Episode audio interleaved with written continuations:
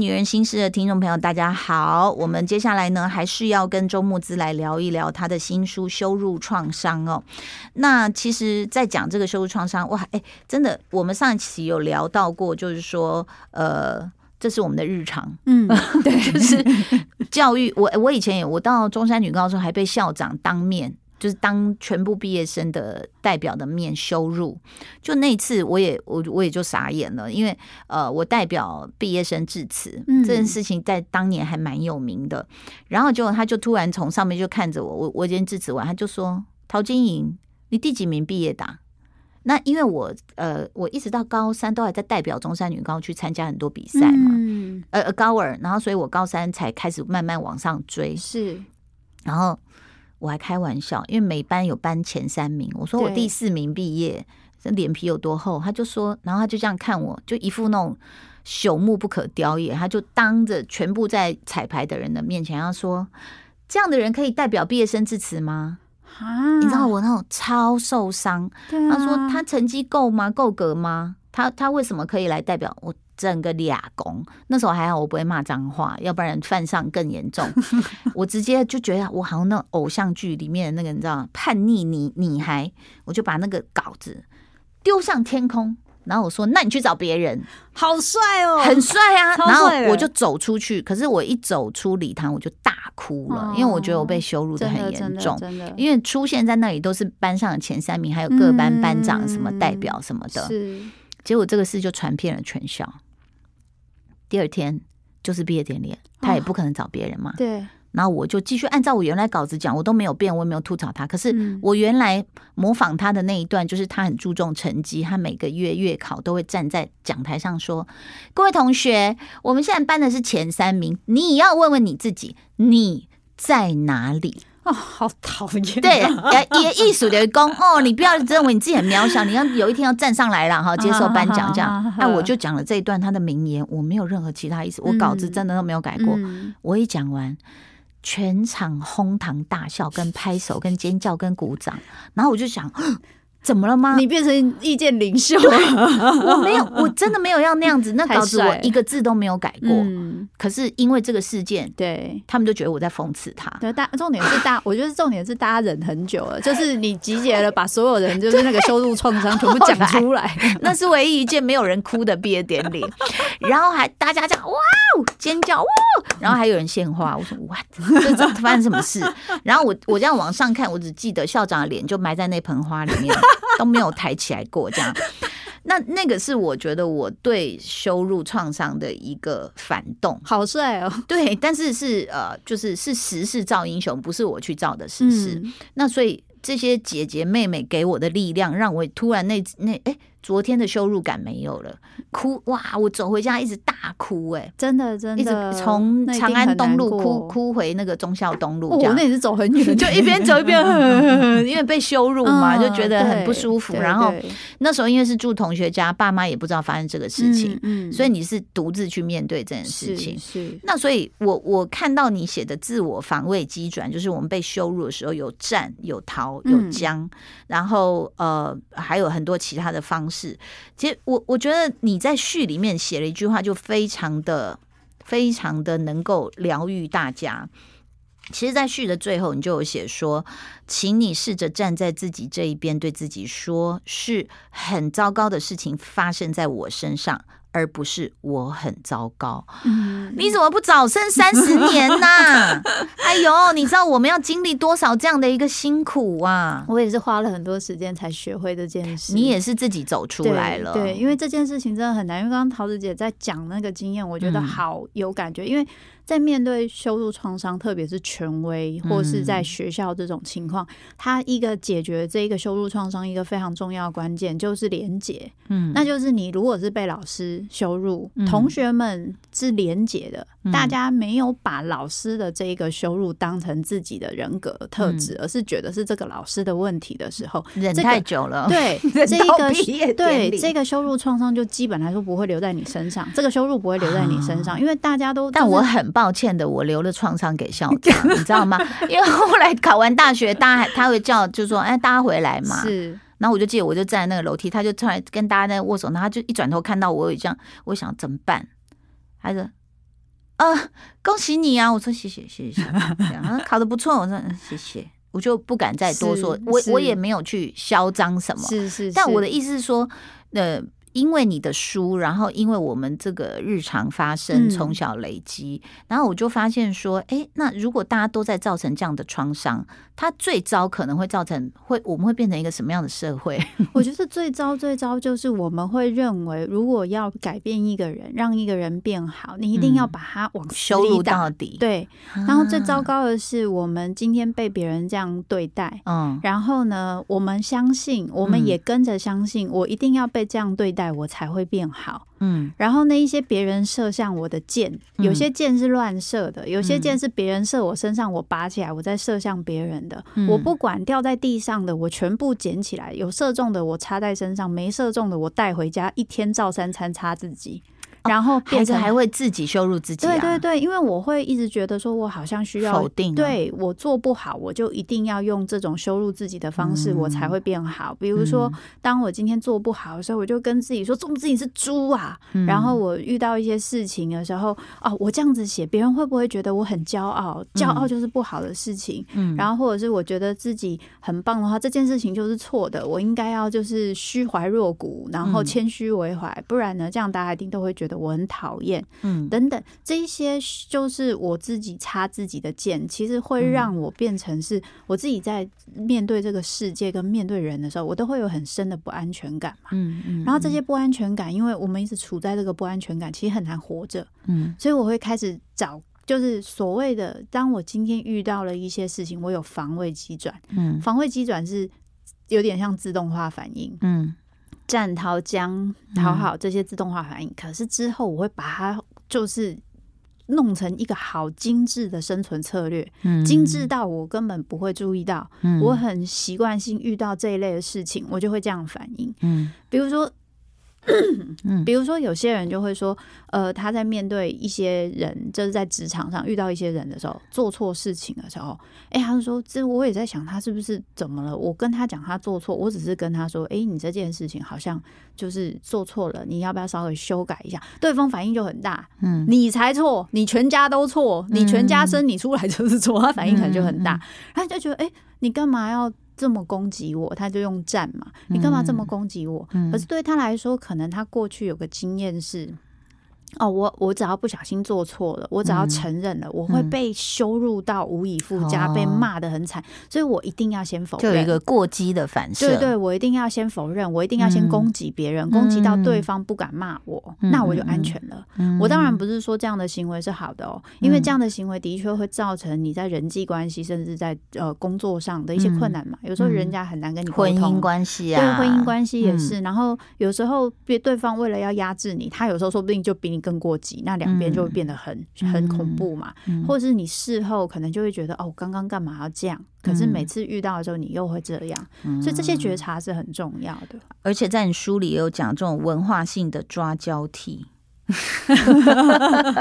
真的很容易啊！就是很多父母自己在面对这样，比如说老师觉得小孩做事做不对，嗯，有些父母就是你。给我丢脸，你完蛋！然后回去就是更骂的更凶，打的更凶。可是这个孩子他本身做错事情，其实可能没有那么严重，你只是好好跟他讲。嗯。可是这个父母对他父母来说，他可能就会觉得说，丢的是他的脸。对，就是会勾起他很多以前就是可能在学校被老师羞辱，或是觉得丢脸，父母觉得他很丢脸的那一些心情跟感受，他没有处理好，他会丢到小孩身上。嗯。可是这是一个非常自然的事情。我现在不是要站父母，不是这个意思。就是我们今天在我们从小的教育里面，并没有很就是主张，就是要去学会。理解自己的情绪，嗯，这些情绪没有处理，它会一直累积，变成我们生命中的一部分。是因为在你书里也写说，在这种心呃心情下，有些人尽其所能捍卫这个机制，而在其中就会失去对他人、对自我的怜悯与同理心。是，我我我常常看到这种，就是比如说社群媒体上面有，比如说前一阵子就发生了，比如说妈妈呃，这个他的小孩会喜欢躺在公共场所的地上，是是，其实他一。定是也是努力过了，那这个小孩可能，我觉得，嗯，小孩真的需要很多时长时间沟通，他不是军人，不是你叫他做一就喊说一做一的。那但是呃，不只是这个妈妈，我我觉得在。网络上就很多人会出来指正你的教养方式，对对对。然后甚至我我我有一次就是因为呃在谈一个性性方面的问题，那对我来说，比如说讲性器官、讲性动作，这个我觉得是很自然的，因为我受的教育，或者是我认为我们的性不应该隐晦或被压抑。嗯。可是或许就有一些啊观众他不喜欢，他可能老一辈觉得说你怎么可以这样大啦啦的讲话，然后不但是骂我，然后接下来就骂说。一看他会给他儿子上塔罗课，你就知道他是一个什么样的妈。然后我心我就笑出来了。但我觉得我已经像你刚刚呃前一集有讲到说我超脱，就是我我怜悯你这样，就是说因为你的知识领域只在某些限定的范围，那所以你会觉得我们很冒犯，或者是怎么会给小孩学塔罗？因为我觉得我会观察我的孩子，看他呃他的所长是什么。是。然后，比如说，假设他数学比较弱，我也不会。我觉得你数学有及格，你已经尽力，我看到你的能力在这。可是你很会说话，嗯，你很会沟沟通，嗯，你很会观察别人，察言观色。我觉得，哎，塔罗可以帮你自己，也可以当帮别人。的确是。那我们就把它当一个休闲。对。那但是在这种过程中，我就会发现说，那这么多人都在指正别人管教小孩，是不是？他有有这个创伤，就是他曾经被这样严厉的指责过。我觉得被严厉的指责抓交替。对对对，我今天以我以前躺在不要说躺在地上，我看玩具多看几眼，我爸妈一巴掌就过来了。所以我现在看到小孩可以这样，我就是看不顺眼。嗯，有些人是这样，可是另外一个部分是可以去说教跟指正别人，讲个几句。嗯，他其实。包含了两个意思，一个意思是我并不是那么习惯尊重别人的生活方式，嗯，我一定觉得我要去教别人，然后我觉得我比较优越，这是第二个，嗯，那我不知道怎么尊重别人的生活方式，这其实代表一个意思，那就是我一定也没有被好好尊重过，嗯，所以我认为我自己去干涉别人也是应该的，因为我以前也经历过被干涉、被指责的这一种状态。再来就是，当我今天如果我自己在那个被干涉跟被指责当中，一直觉得挫折。觉得不够好，嗯，我现在有能力，或是我在一个年纪了，我到了一个权力位置了，我可以去指责跟去就媳妇熬成婆，对对，我可以去干涉别人，那是我拿回我的权利，拿回我以前的委屈，我以前那么惨，我现在终于好不容易熬到这个年纪，我可以去指正别人，我比人家多活几年，为什么不能这样做？嗯，所以我我其实，在这一种，那他们在这样做的时候，没有想起自己的痛苦吗？我觉得这就是最神奇的地方，要去想起自己的痛苦。然后让自己不要补偿性的做这样的事情，你不觉得真的要想一下吗？陶子姐，你不觉得真的要想一下？我我这样讲啊，我自己有一个最大的一个体认，就是被叫起床的时候，因为我妈妈以前是，比如说我说妈妈七点叫我就好，我妈从六点开始叫，然后就是各种摔门，然后就是叫你起来都不起来，然后起来发现怎么才六点？你怎么不让我再多睡一个小时？然后我妈妈会骂到，我现在想起来很好笑，可是当时很。痛苦，对，她是会骂到说你连床都爬不起来，因为我妈播音员又字正腔圆，你以后怎么对这个社会和国家有贡献？然后我就真我就醒了，我心想我的天呐！而且那时候只是个哎国中生、高中生，然后我两个姐姐叫我起床是更残忍的。就是冬天的时候，是一把把你被子整个拿走，然后就用手去拍你的大腿，这样啪这样子起来。所以，我从小到大的那个起床经验都非常不好，我没有一次迟到过。可是他们会用这种方式教我，所以到我自己面对我小孩或我老公的时候，我叫他们，我都会问你几点出门？什么？所以几点是刚好，对不对？他们说对，我说好。你知道我叫他们起床超级温柔，我是先摸他们的背，开始帮他们按摩脚跟手。哇！我说他差不多了哟，起来了哟，好不好？嗯。然后女儿可能会翻一翻，嗯。我说慢慢的，慢慢的。哇，因为我不想复制那个痛苦在他们身上，真的，我自己经历过那些痛苦，我就觉得天哪，这家人都疯了吗？是是，就不能好好叫我起床吗？那我又是老妖，我根本没办法反抗。那我每天就要听那些忠孝节义，你不能对这个国家做贡献，对，这样子赖床，对不起国家民族。对，所以我就觉得说，我不想复制它。嗯，那但是有多少人可以这样子做？对我，我觉得这件事情，其实我也曾经思考过这件事。比如说，像我以前实习的时候，嗯，我其实过了蛮辛苦的实习生活，然后是就是学学长学姐啊，就是主要是就是督导制嘛，然后我基本来说就是食物链的最底层嘛，所以其实你又一定要实习，你才可以毕业跟考证，所以我们这个实习是务必要撑下去的。嗯，就那时候其实经历了很就是很多权力不对等跟很多情绪暴力的事情，对，可是。后来我自己在当就是督导的时候，嗯，我其实非常注意这件事，我会我会很担心我自己，就特别是因为督导本来实习生跟督导就是一个权力位置很不对等，因为他肯你的成绩他的成绩是你决定的，然后他其实不能对你怎么样，然后他又一定要毕业，所以其实东西都是你决定的。然后再加上，因为我自己本身有一点在，就有一点名气嘛，所以有些实习生他进来的时候，他可能对你就已经有带有一种崇拜的意味，所以就会有有些实习生就是特别我们学智商的，其实那个讨好的个性，就是我们对权威的那个跟念传播完全不一样。我以前念传播，我们大家一天到晚都在跟老师吵架，对不对？那智商基本来说，大家对权威其实比较。顺从的，不是那种会去挑战权威的，因为你们也是得讲理呀。对对对对，有大部分都是有学术理论根据的。对对。但当然我知道人性的阴暗面，就是他可以在很多小东西、小地方弄你。那但是我们在讲那包括教育，当然现在老师可能听久了，已经要要砸他的手机，都不知道我们现在老师多可怜。不是说全部的老师绝对不是。现在老师我是觉得真的很可怜，因为他们反过来是被家长霸凌的啦，还有小孩。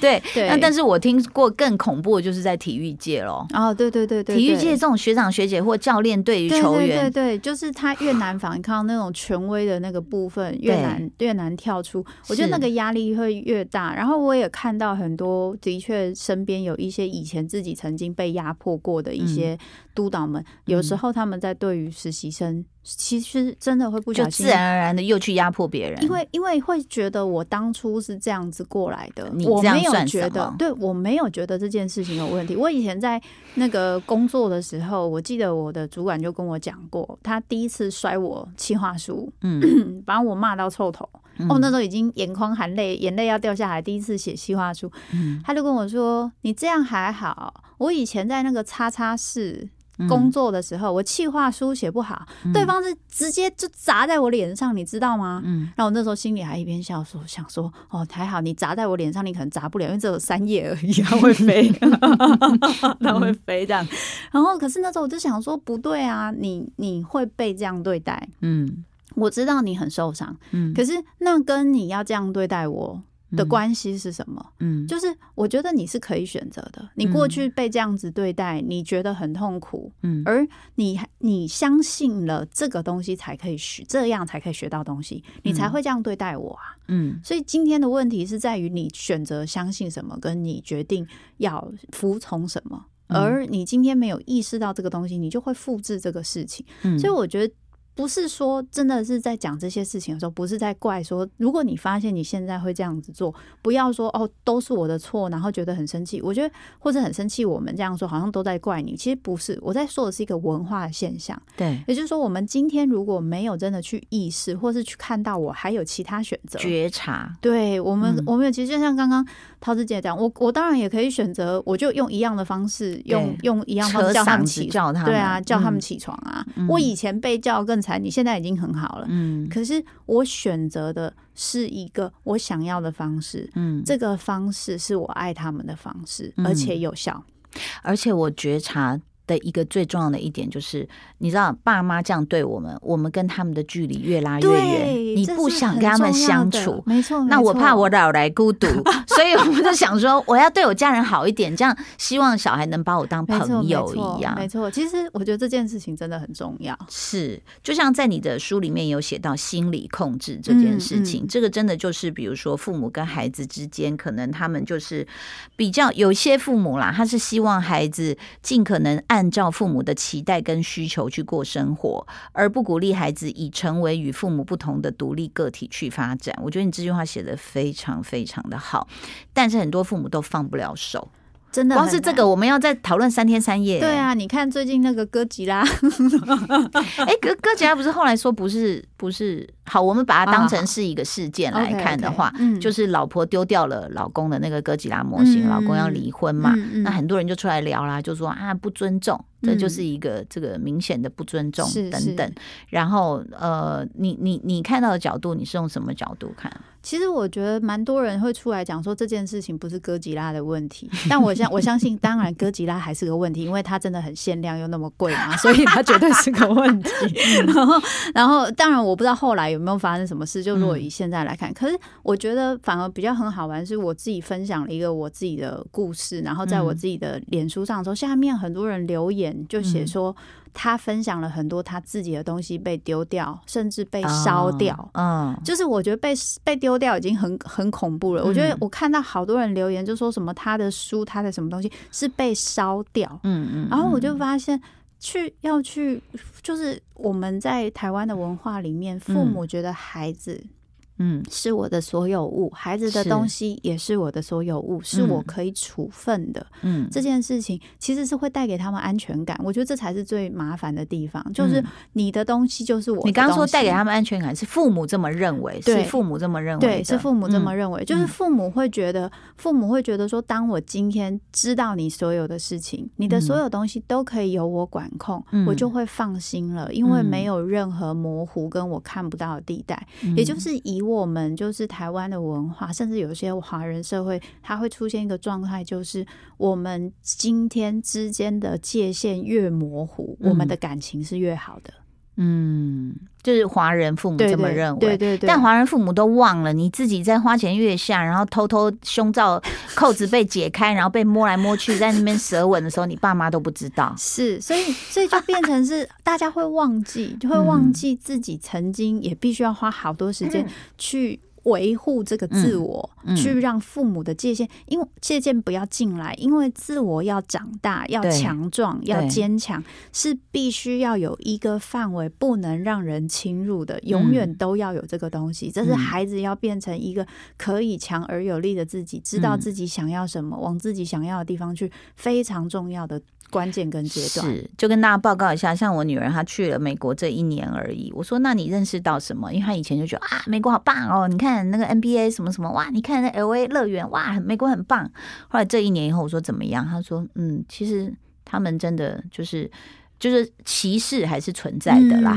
然后他也充分感受到，甚至他感受到有些是东方人，但是他是在美国出生的老师，他也歧视你。他要歧视你的意思就是说我跟你不一样，羞辱创伤。老子 老子是是在美国出生，你不是，对，你是台湾来的。有时候这种歧视甚会更严重。呃，我觉得很好，他自己去感受，对啊，你自己去了解。你你真的进入一个国度的时候，可能外表的糖衣很快就已经就是破灭了嘛。对，那所以你自己去经历这一切，我倒也不是那么心疼。我觉得我说很好，那你都怎么样？你都是用什么方法？他说他也看到一些韩国同学被。美国同学欺负，是我说怎么欺负女生被欺负？他对我说是男生欺负女生吗？那妈妈又来了，他说 对我说怎么欺负？他说他们踢他书包。我说那你有没有？我本来要说你有没有过去踢那些男生，那就想不可能，人家那个白人黑人都多高大。我说那你有没有告诉老师？他说那个同学好像自己有去跟老师讲，所以就是他也学会了面对，跟他也学会用一个不让自己危险的方式保护自己。是。那所以，呃，也有人也觉得说啊，我心很大，怎么让女孩子怎么说？